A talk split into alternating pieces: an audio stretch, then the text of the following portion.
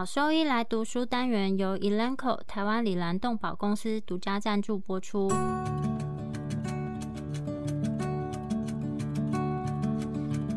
欢迎收听超级好兽医来读书，好读书，读书好，读好书，三日不读书，竞争一定输。眼睛太忙没时间念书，好兽医来读书，用说给你听。我是兽医师林哲宇 Steven，我是兽医师肖慧珍。在这边我们会挑选十个有趣的文章主题，用说的方式帮大家读书。每周一的中午十二点准时更新。兽医师来读书了。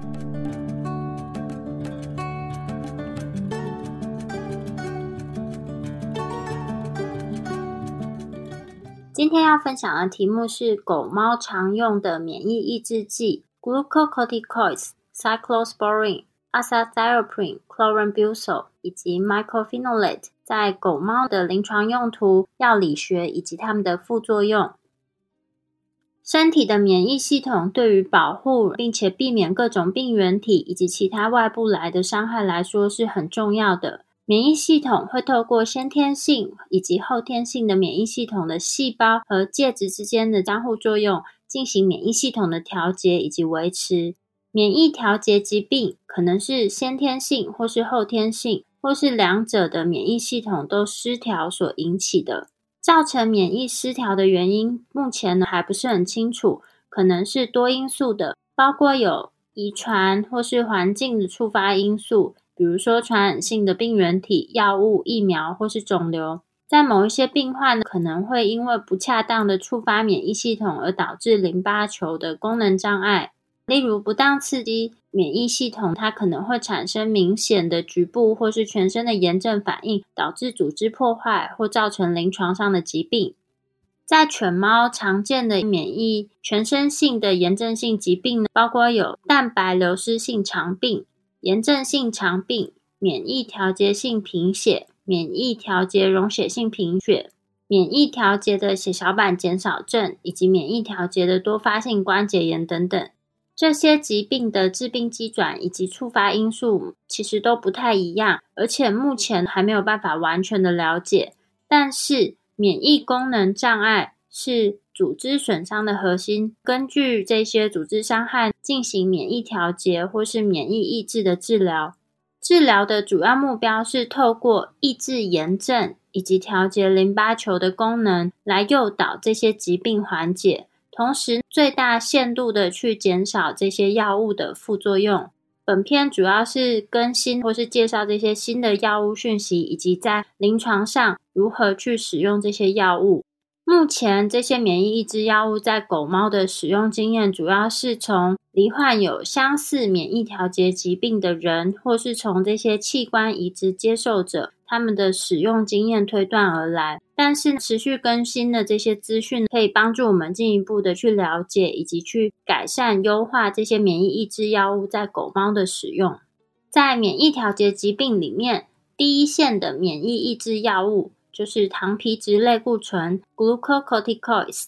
在狗跟猫的临床应用，糖皮质类固醇它是狗猫炎症以及免疫调节疾病的第一线治疗用药。虽然这个药物它有很多的临床限制性副作用，在以下会把糖皮质类固醇简称类固醇。类固醇的优点呢，就是在于对于先天性以及后天性免疫的系统性影响，以及类固醇这个药物它的药效作用开始的时间是相对比较快，所以经常用于炎症或是免疫调节疾病的急性管理。类固醇可以用于治疗多种狗跟猫的免疫调节疾病，包括有免疫调节的贫血、血小板减少症，或是多发性关节炎以及炎症性肠病。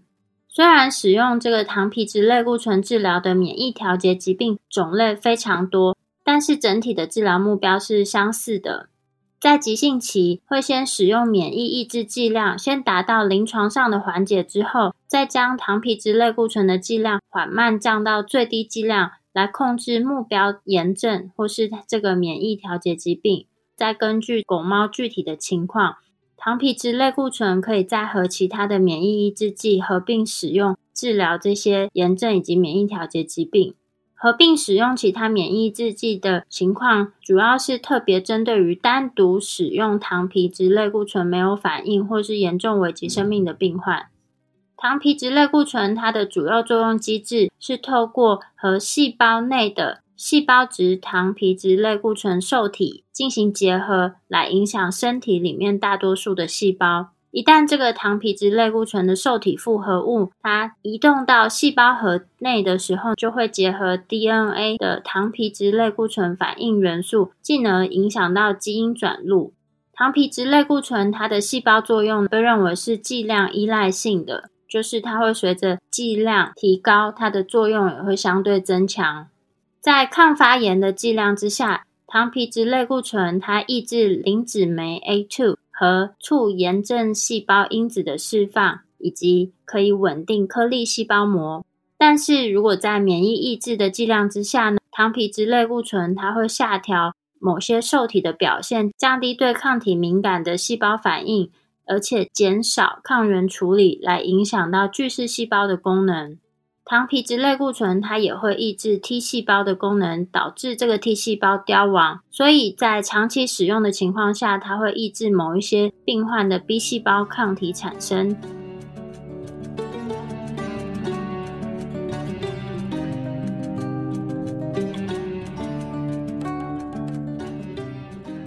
关于药物动力学以及药效学的部分，糖皮质类固醇的效力、给药途径以及它的作用持续时间其实都不太一样。在兽医呢，最常用的中效型的全身性糖皮质类固醇的形式包括有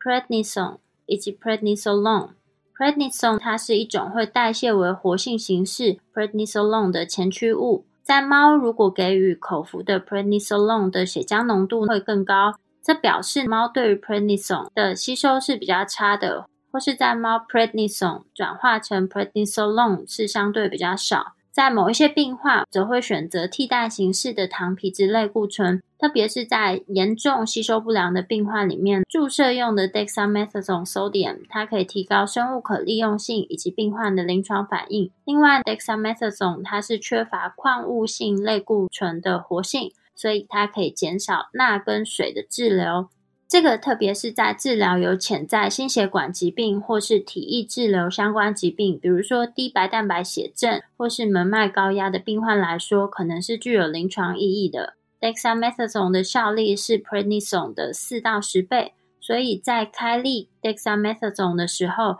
需要减少剂量。在某一些病患，局部给药的这种糖皮质类固醇也是有帮助的。Budesonide，它是一种口服局部活性的高效糖皮质类固醇。它利用近端跟远端小肠之间的 pH 值的差异，让这个 Budesonide 它可以针对远端肠道作用。在肠道细胞浓度，Budesonide 它会被门静脉系统先吸收，并且送到肝脏。大约有百分之八十到九十的 Budesonide 它吸收之后，会先经历首度代谢 （first pass metabolism），所以它会很大幅度的降低它全身的生物可利用性，但是还是有少量的全身性吸收。布德舍奶它可用于治疗人的克罗恩病或是狗狗的。IBD 在罹患有炎症性肠病的狗狗，在一项双盲随机试验里面，比较了 prednisone 跟 budesonide 的糖皮质类固醇的诱导治疗。在这个六周的研究里面，其实它的疾病缓解率并没有显著的差异。在研究里面，疾病缓解率定义为狗狗它起始值 IBD 的活动指数降低了百分之七十五以上。或是两种糖皮质类固醇治疗之间的副作用，在罹患有炎症性呼吸道疾病的狗跟猫当中，也可以给予局部用的这种吸入性的 f l u t i c a s o n。那它可以控制糖皮质类固醇的反应性炎症性呼吸道疾病病患的临床症状，而且它可以最大程度的来减少糖皮质类固醇治疗所造成的全身性副作用。关于这个糖皮质类固醇，它会有哪一些副作用，以及它的药物相互作用？因为糖皮质类固醇它的受体，它在组织以及细胞里面，它是很广泛的分布，所以这种显著的全身性反应基本上是很难去避免。常见的副作用包括有医源性的肾上腺皮质功能亢进、肾上腺抑制、胃肠道溃疡、胰岛素抵抗性，以及继发性的糖尿病、肌肉分解代谢、伤口的愈合延迟，或是刺激性感染，或是造成这个动物它的行为改变。另外，肾上腺皮质机能亢进的临床症状，在狗是相对更为常见的。可以看到的症状包括有。多渴、多尿、多吃、体重增加，以及它的喘气 （panting） 是增加的。在某一些狗狗呢，也可以看到它们血清中 ALKP 的活性升高。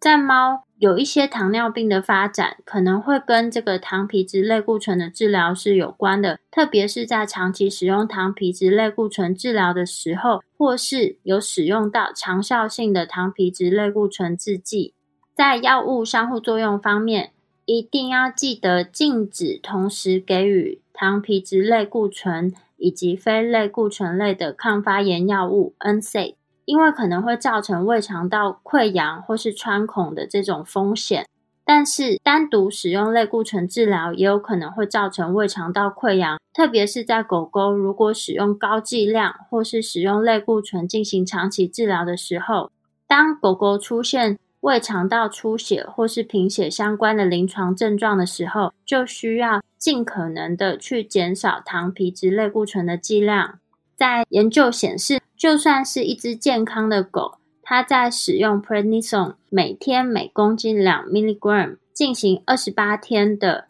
糖皮质类固醇治疗之后，在治疗的第十四天进行内视镜检查。可以从内视镜的检查结果看到有胃溃疡的变化，但是要注意的是，在给予类固醇的这二十八天内，其实狗狗在临床上并没有出现胃溃疡相关的临床症状或是生化变化。所以这项研究的结果强调一个重点，就是给予糖皮质类固醇它相关的胃溃疡，最早可能在治疗后的十四天就出现。但是如果只根据血液检查或是他的临床症状来看，说是不是有这样子的胃溃疡，可能是完全看不出来有任何变化的。所以这个又在强调了，在使用类固醇治疗的期间，监控以及在临床上，我们要更警觉的去注意，说是不是有可能有这样子的副作用出现。在给予类固醇处方的时候。对于病情稳定的病患，特别是在给予高剂量的病患，最好考虑在给予七到十四天之后呢，适度的去减少糖皮质类固醇的剂量，会建议减少百分之二十五的剂量，根据他免疫调节疾病的临床症状，再缓慢的降低糖皮质类固醇的剂量。类固醇它的副作用是非常常见的。所以我们在使用糖皮质类固醇的治疗计划里面，其实需要非常的警惕，而且密切监控，来避免这些可能的副作用。对于没有办法耐受或是会危及生命的这些副作用，或是在七到十四天内，对于类固醇其实都缺乏任何临床明显反应的病患，就是说，你给予高量类固醇七到十四天。这个病患其实都没有看到明显的进步，或是临床上没有看到任何的改变，那可能就会需要考虑是不是要用其他替代的免疫抑制药物。持续使用高剂量或是长期使用类固醇，不太可能获得很好的临床结果。在临床照护要点，我们把类固醇用药做一个简单的总结。糖皮质类固醇，因为狗狗它可能会有胃肠道出血的风险，所以我们在使用上需要特别谨慎小心，包括要密切的监控是不是有副作用的出现，来改善它在临床上使用的情况。特别是在给予高剂量或是长时间治疗的时候，这些监控必须要更谨慎。糖皮质类固醇相关的胃溃疡。最早可以在治疗后的十四天就出现，而且这可能在临床上是没有被发现的。另外，最重要的一点是禁止将类固醇和非类固醇类的抗发炎药物 NSAID 同时一起使用。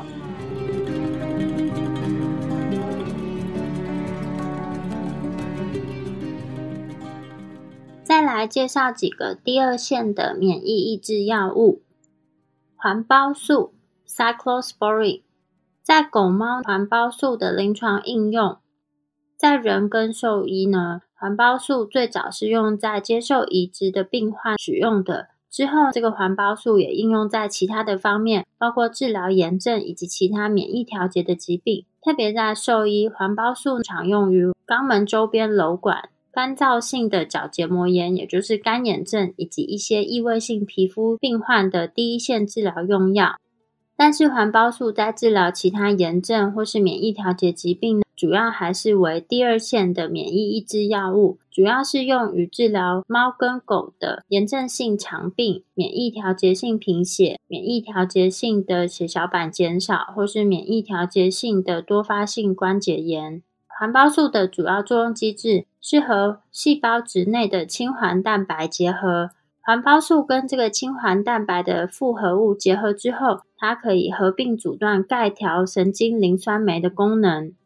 环孢素跟氢环蛋白的复合物，它可以防止 T 细胞的核因子去磷酸化，进而降低 IL-2 还有其他细胞因子的表现，而阻止 T 细胞的进一步活化。这个降低的 IL-2 的浓度也会减弱 T 细胞和 B 细胞的复制以及增殖。根据研究报道，在小动物环孢素可以减少狗跟猫淋巴球中细胞因子的产生。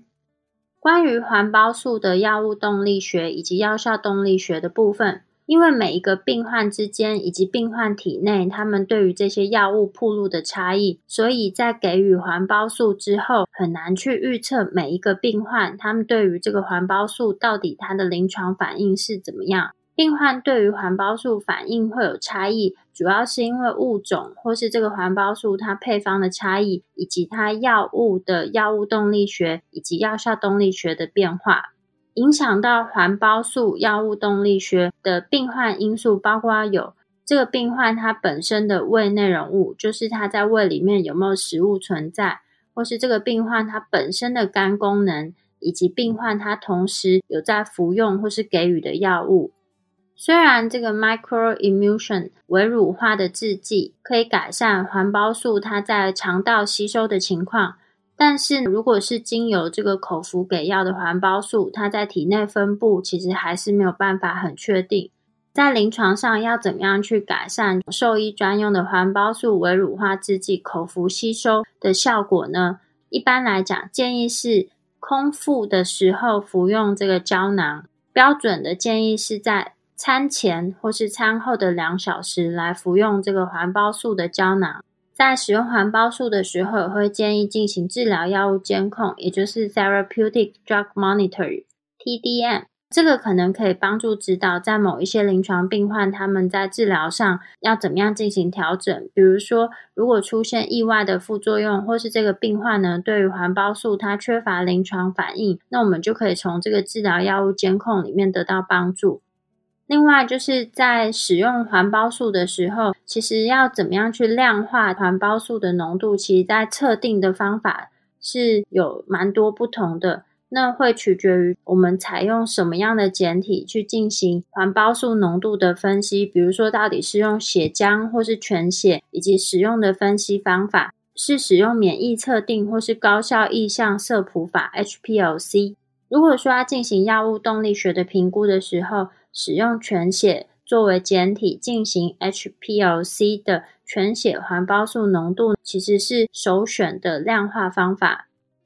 另外，当进行这个治疗药物监控的评估的时候，其实也会需要其他的讯息，包含这个病患他本身的临床病史，同时使用的药物，以及他在给药之后的采血时间。在给药后的两小时。环孢素的浓度会达到最高值，下一次给药前的环孢素浓度则会是环孢素在身体里面的最低浓度。最高值的浓度，它代表了这个药物在这动物里面的治疗效果。在最低浓度就可以帮助我们去评估会不会有浓度过高，或是可能有毒性产生的情况。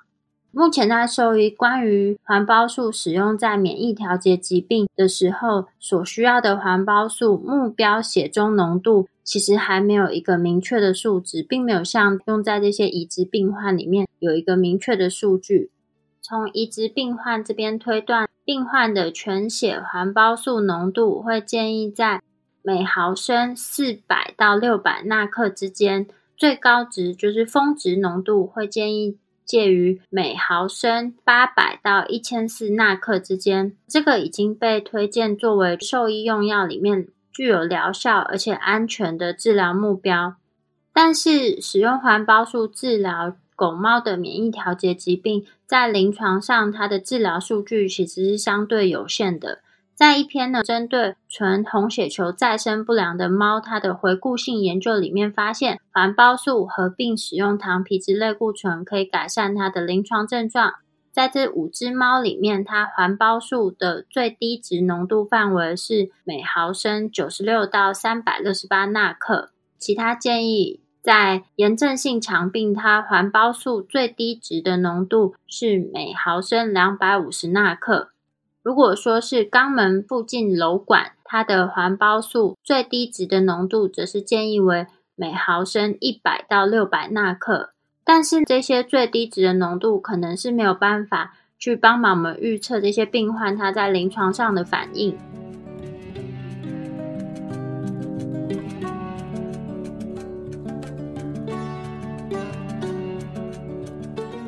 关于环孢素，它的药效动力学检测在临床上的应用，主要是和其他病患资讯以及环孢素的全血浓度合并一起来进行。这个可以帮助临床医师来决定使用环孢素治疗的时候应该要怎么样去调整。在理想情况下，目标是使用环孢素来控制这些潜在的免疫调节疾病，同时尽量减少毒性以及副作用，比如说。一患有 IMHA 的狗狗，如果说它对于环孢素是没有临床反应，同时可以见到环孢素它的血中浓度是低的，而且淋巴细胞的抑制情况很低，在这种情况下，医师就可以增加环孢素的剂量，然后并且呢，在症状上可能得到改善。如果说一个 IMHA 的病患，他的病况是稳定，而且可以见到显著的淋巴细胞抑制，或是他使用到高浓度的环孢素进行治疗的狗狗，那我们就可能需要去减少它的环孢素的剂量。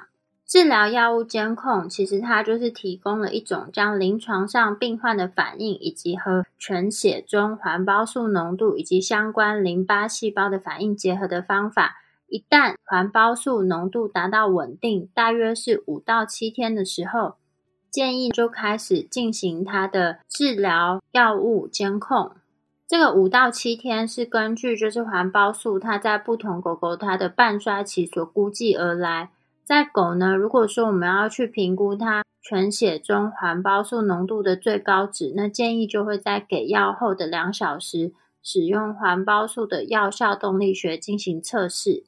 关于环孢素的副作用，过去环孢素的使用主要是集中在于糖皮质类固醇的节约效应，以及它相对快速的免疫抑制反应，以及潜在的全身性副作用是比较低的。目前最常见的副作用就是在于口服环孢素之后，可能会出现轻度的胃肠道不适。这些环孢素相关的胃肠道症状，在一些狗猫病患里面是可以控制的，而且可能不需要到停药的程度。有时候这些胃肠道不适可能是短暂的，或是对剂量减少可以有反应，就是说剂量减少之后，它可能就可以改善。在临床上，我们控制环孢素造成的胃肠道不适，除了剂量减少以外，其他方法可能是可以给予 metoclopramide 或是 meropenem 同时进行治疗，或是把环孢素改成用冷冻胶囊的方式给予。在什么时候我们需要停止使用环孢素呢？需要停药的严重全身性副作用包括有牙龈增生，或是出现刺激性感染、肝毒性或是过敏反应、血栓栓塞的并发症，或是淋巴增生性的疾病。牙龈增生在某一些病患，它是需要停止使用环孢素，但是在一个小型的病例系列讨论里面。在六只长期接受环孢素治疗异位性皮肤炎或是肛门周围瘘管的狗狗，看到牙龈增生，在给予 Azithromycin 之后，它的牙龈增生情况就有改善。环孢素它其实也是细胞色素 P 四五零酵素 CYP3A 的受值。所以说，当抑制或是诱导这个 CYP3A 的药物和环孢素同时给药的时候，就可能会导致药物之间的相互作用。同时呢，环孢素它也是这个药物转运蛋白 P-glycoprotein 的受值。所以它也会影响到 P-glycoprotein 的分布，并且导致潜在的药物相互作用，或是我们意想不到的一些不良反应。比如说，在有 MDR1 突变的狗狗，环孢素诱导的免疫抑制作用可能会高于预期的情况。所以在另一篇病例报告里面，特别强调了治疗药物监控对于使用环孢素来治疗病患。应该要使用克制化的治疗会比较理想。其他和环孢素比较相关的药物相互作用，包括有同时使用 a z o 类的抗菌剂，可能会造成环孢素的代谢减少，或是环孢素的血中浓度上升。环孢素有时候会跟 ketoconazole 共同给药，那这个通常是用于降低它的治疗剂量以及治疗的成本，同时呢维持治疗性的血中浓度。这种药物相互作用的机制是假定通过抑制 CYP3A 或是 P-glycoprotein 的外流。在猫，如果说要降低环孢素的浓度，有时候会合并给予 phenobarbital，这个是 CYP3A 和 P-glycoprotein 的诱导剂。简单总结一下，这个环孢素它在临床上使用的要点。在环孢素的使用治疗药物监控，也就是 TDM，它其实是可以帮助指导说，如果出现意外的副作用，或是对这些环孢素缺乏临床反应的病患，该怎么样去调整药物的剂量。同时，在狗狗如果使用环孢素的时候，会建议进行药效动力学检测，同时去评估它在全血中环孢素最高值的浓度，也就是在给药两小时之后，去测定这个狗狗它血中的最高浓度到底是多少。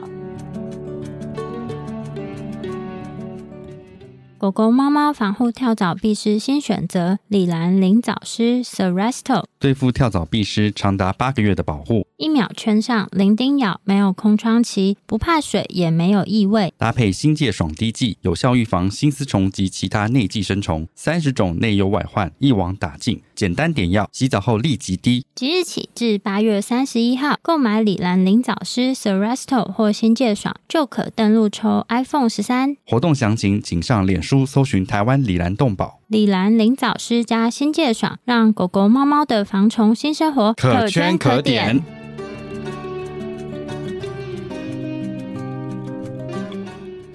另一个常见的第二线免疫抑制用药就是 Azathioprine。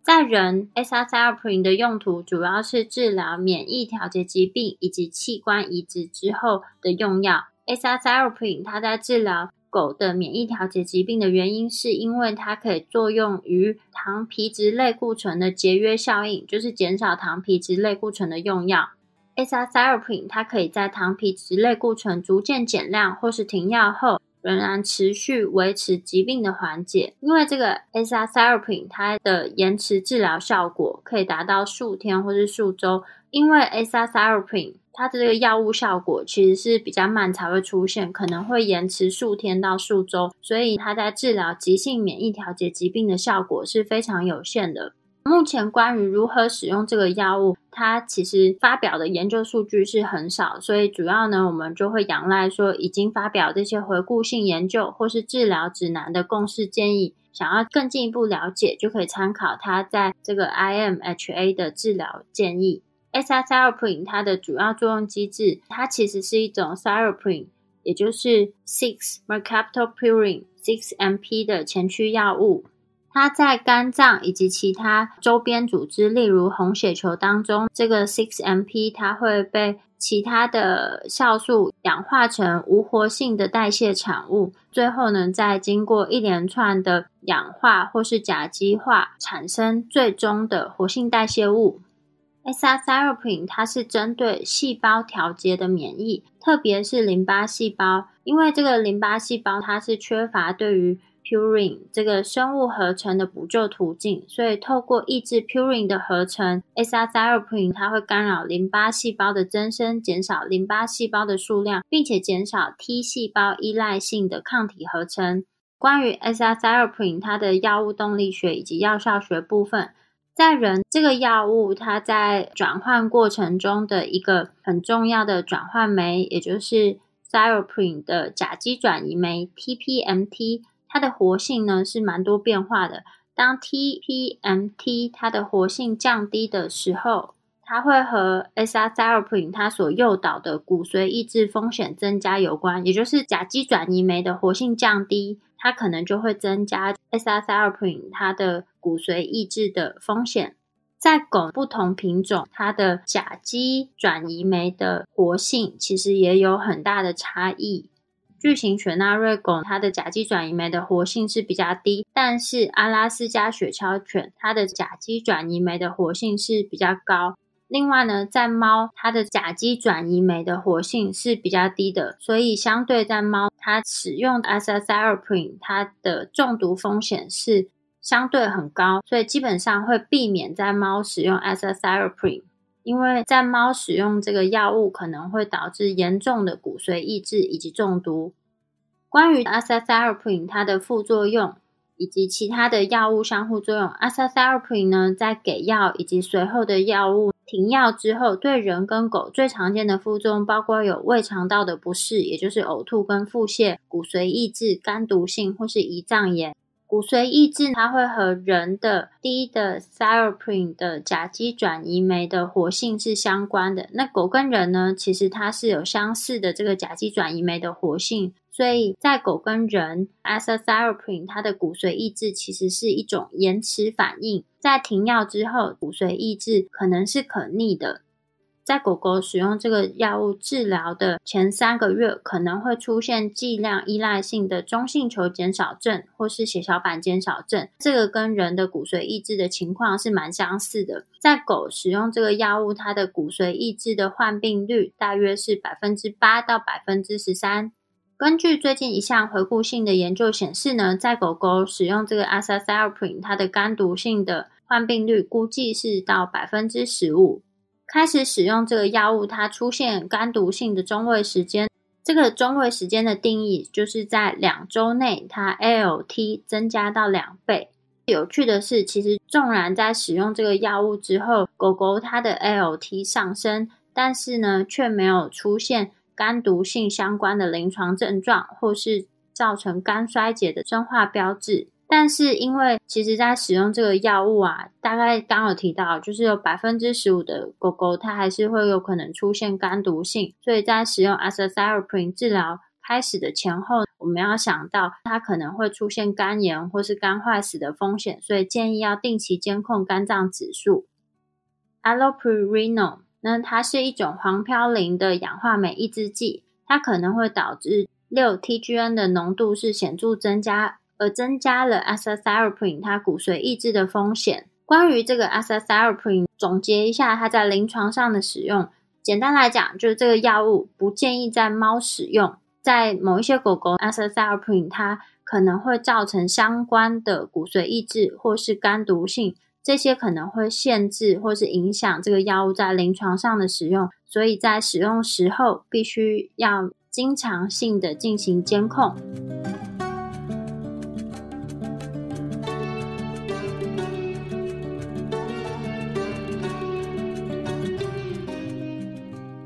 另一个常用的第二线免疫抑制药物是 Clorambucil，在狗猫这个药物的临床应用上面，其实目前呢还是缺乏将 Clorambucil 呢作为免疫抑制药物的这些前瞻性的临床研究。大部分已经发表关于猫的研究，主要是把 Clorambucil 作为化疗药物来治疗淋巴癌。虽然我们缺乏大量的研究数据，但是 Clorambucil 仍然是猫咪首选的细胞毒杀性药物。在猫，它作为第二线的免疫抑制治疗的作用，通常会用于治疗严重啊，或是对 Prednisolone 治疗反应不佳的炎症性肠病。在最近的一个病例研究里面，在一个猫咪有自发性的免疫调节性血小板低下，在单独使用 prednisone 之后，没有办法达到缓解 clorambucil 成功作为第二线治疗而改善了这个猫咪的治疗结果。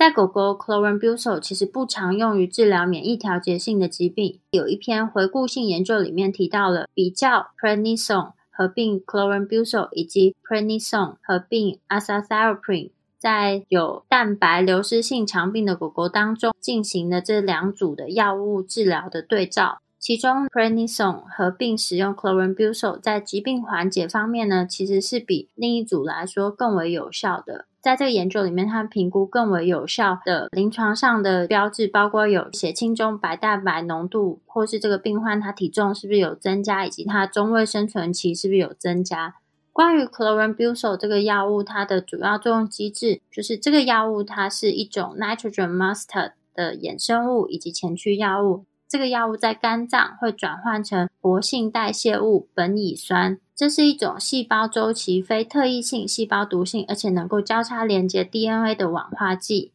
chlorambucil 呢，它是主要针对 B 细胞，被认为是一种缓慢作用的免疫抑制剂，它需要至少两周才能达到治疗效果。在药物动力学或是药效学方面，目前关于 chlorambucil 它在猫的这两个药物动力学或是药效学的资讯来说是非常有限的。来自其他物种的资讯呢，就是说，clorambucil 它是一种经过肝脏代谢的高度蛋白质的结合药物。它在肝脏转换成苯乙酸之后，会再进一步代谢成无活性的代谢物，最后它会经由尿液排出。关于 clorambucil 的副作用以及它的药物相互作用，在猫咪使用 clorambucil，它的副作用其实是比 a s a t h i o p r i n 来的少很多。这个药物它的细胞毒性以及它的骨髓抑制胃肠道毒性，它和这个药物的给药是有关的。一般来讲，clorambucil 所造成的骨髓抑制是相对比较轻的，通常在治疗后的七到十四天会出现。在有一篇报道里面是讲到，有一只猫咪它在给予 clorambucil 过量之后，可能会引起神经毒性。这个神经毒性是可逆性的肌痉挛。另外，在一篇报道里面有四只猫咪因为原发性的胃肠道疾病接受糖皮质类固醇以及 clorambucil 治疗之后，出现后天性的 Fanconi syndrome。总结来讲，clorambucil 它在临床上的治疗要点就是这个药物在猫咪它是更常使用的免疫抑制药物，在猫可能看到的副作用包括有。比较轻微的骨髓抑制，通常在治疗后的七到十四天发生，那也可能会出现可逆性的肌痉挛，或是后天性的 Falconing syndrome。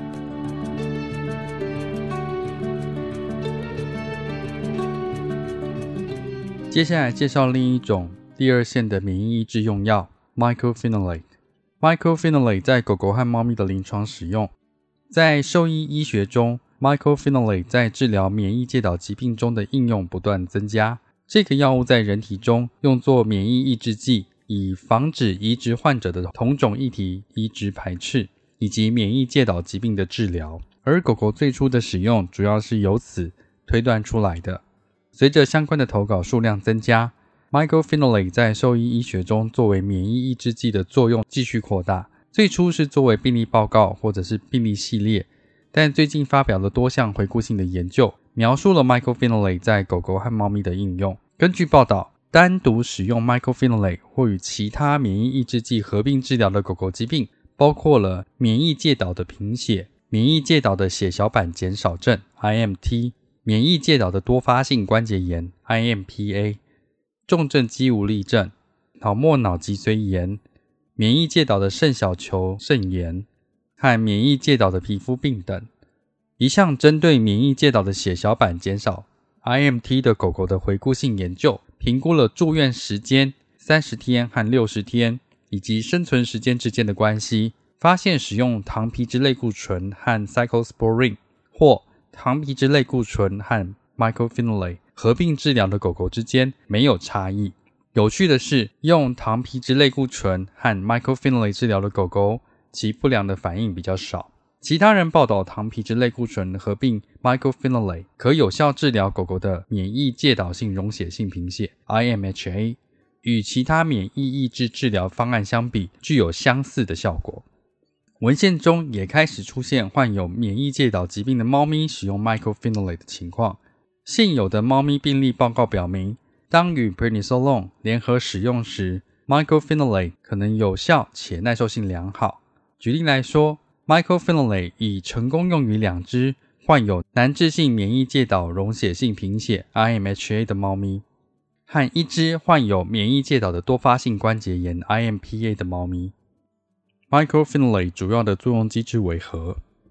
？Mycophenolate 是梅芬酸 MPA 的前驱药物。MPA 是一种有效、具选择性、非竞争性且可逆的单磷酸肌酐脱氢酶 （IMPDH） 的抑制剂，特别是 IMPDH 的第二型异构体。IMPDH 催化鸟嘌呤核苷酸从头生物合成的限速步骤。也就是将次黄嘌呤核苷酸转化为鸟苷酸。IMPDH 第二型异构体比第一型异构体更容易受到 MPA 的影响，并且在活化的淋巴细胞中更丰富。此外，T 淋巴球和 B 淋巴球完全依赖于嘌呤合成、分化、增殖和免疫球蛋白生成的从头途径，透过消耗鸟苷和脱氧鸟苷核苷酸。，microphenolate 的作用和免疫抑制作用对淋巴球具有选择性。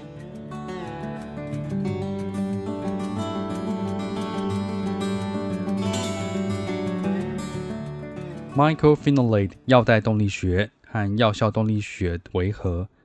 在健康狗狗的研究表明，Mycophenolate 在狗狗中的药代动力学可能和人的相似，也就是不同的患者之间存在着差异。人可以使用的 mycophenolate 有速式制剂剂型的 mycophenolate mofetil MMF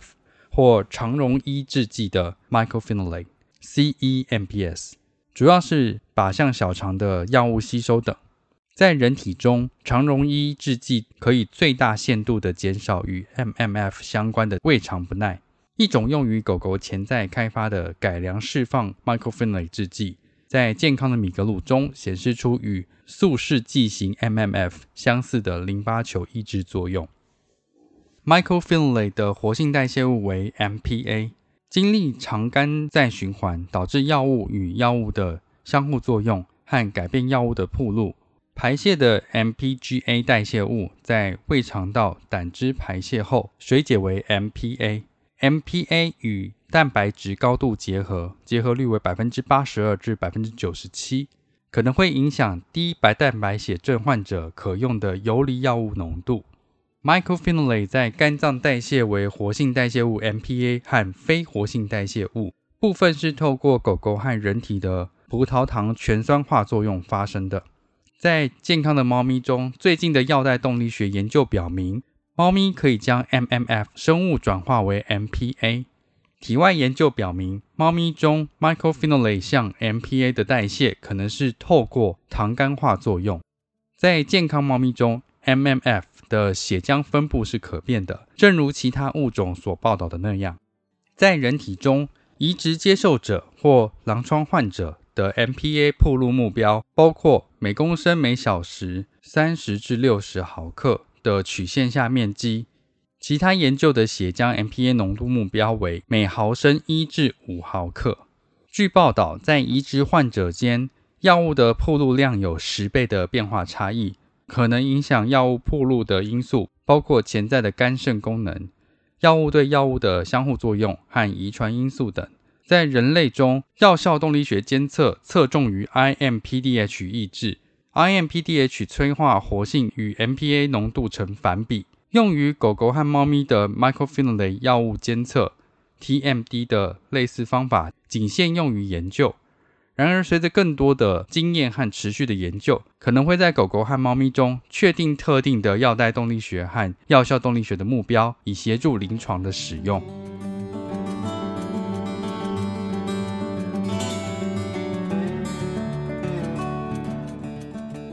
Microfinlay 的副作用以及药物和药物的相互作用有哪些呢？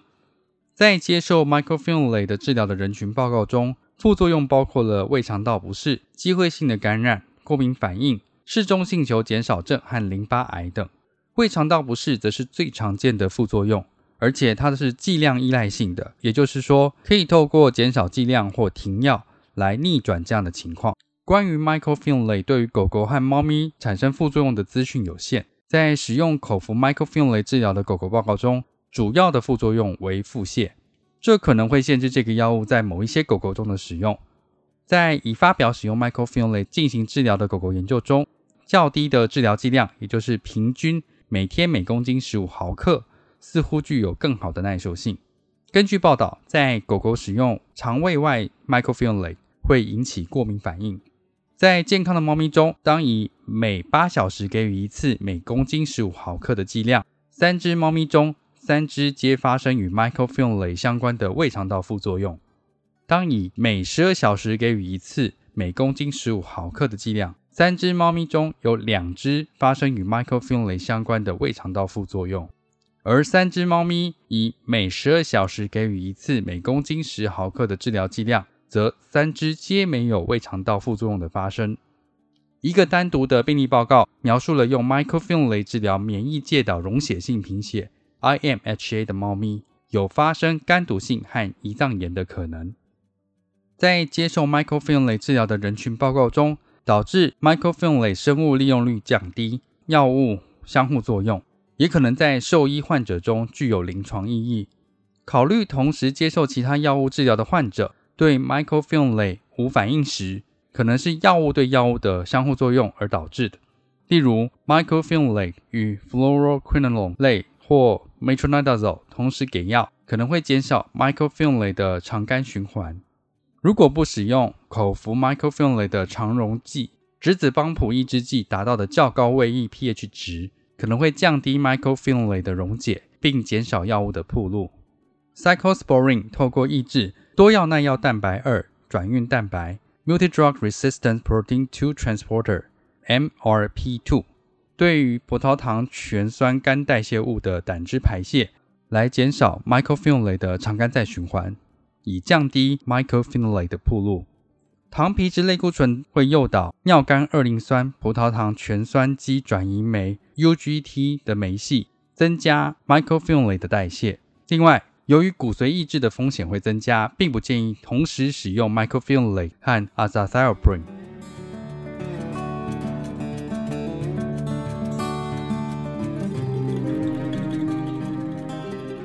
总结一下 microfenolate 在临床的重点：microfenolate 增加了在狗狗中的临床使用，以及在猫咪中的新用途。腹泻是一种临床上重要的副作用，似乎是剂量依赖性的。将狗狗和猫咪的剂量限制在每十二小时给予每公斤十毫克的剂量，似乎可以最大限度的减少与 Mycophenolate 相关的腹泻问题。总结：随着新疗法的引入或改良，狗狗和猫咪中免疫媒介疾病的治疗持续在发展。糖皮质类固醇仍然是许多患有免疫媒介。或炎症性疾病的猫咪和狗狗，它们的第一线治疗药物，在患者对糖皮质类固醇缺乏反应，并且无法忍受糖皮质类固醇的相关副作用时，通常会引入第二线的疗法；或者由于患者出现严重威胁生命的临床表现，则可能在疾病治疗的早期就引入第二线的疗法，将环孢素 （Cyclosporine）、梅芬酸酯 （Mycophenolate）。硫唑嘌呤 （Azathioprine） 或氯界苯丁酸 c r o m b u s o l 等纳入我们免疫性疾病的犬猫治疗方案中，作为第二线疗法的情况有持续增加的趋势。然而，这一些药物的使用取决于临床的医师和患者本身。在文章中的表格一整理了这一些用于狗狗和猫咪的常见免疫抑制药物。有兴趣的听众可以再翻阅。与对于患有难治性疾病。或与标准免疫抑制疗法相关、无法忍受副作用的患者来说，新兴的药物不断在涌现。虽然我们为受益患者采用新兴的免疫抑制疗法，但我们对于这些治疗的效果和潜在副作用的了解目前仍然有限。最终，任何免疫抑制治疗方案的目标都是在一开始就实现疾病的缓解，同时将副作用降至最低，然后可以逐渐减少药物至最低剂量。仍维持疾病的缓解，或者在某些情况下能够成功的停药。重点整理：第一点，提供有关主要糖皮质类固醇和次要 cyclosporin、azathioprine、clorambucil 和 mycophenolate 等免疫抑制药物的临床用途的最新讯息。第二点，重点介绍用于犬猫常见免疫抑制药物，包括其作用机制、药代动力学、药效学和可能影响其临床使用的副作用。第三点，提供注意药物领域的新讯息，可能有助于临床兽医师使用这些免疫抑制药物，例如高剂量糖皮质类固醇和胃肠道出血的相关性，cyclosporin 和治疗药物的监测，以及 mycophenolate 在狗狗和猫咪中的新兴应用等等。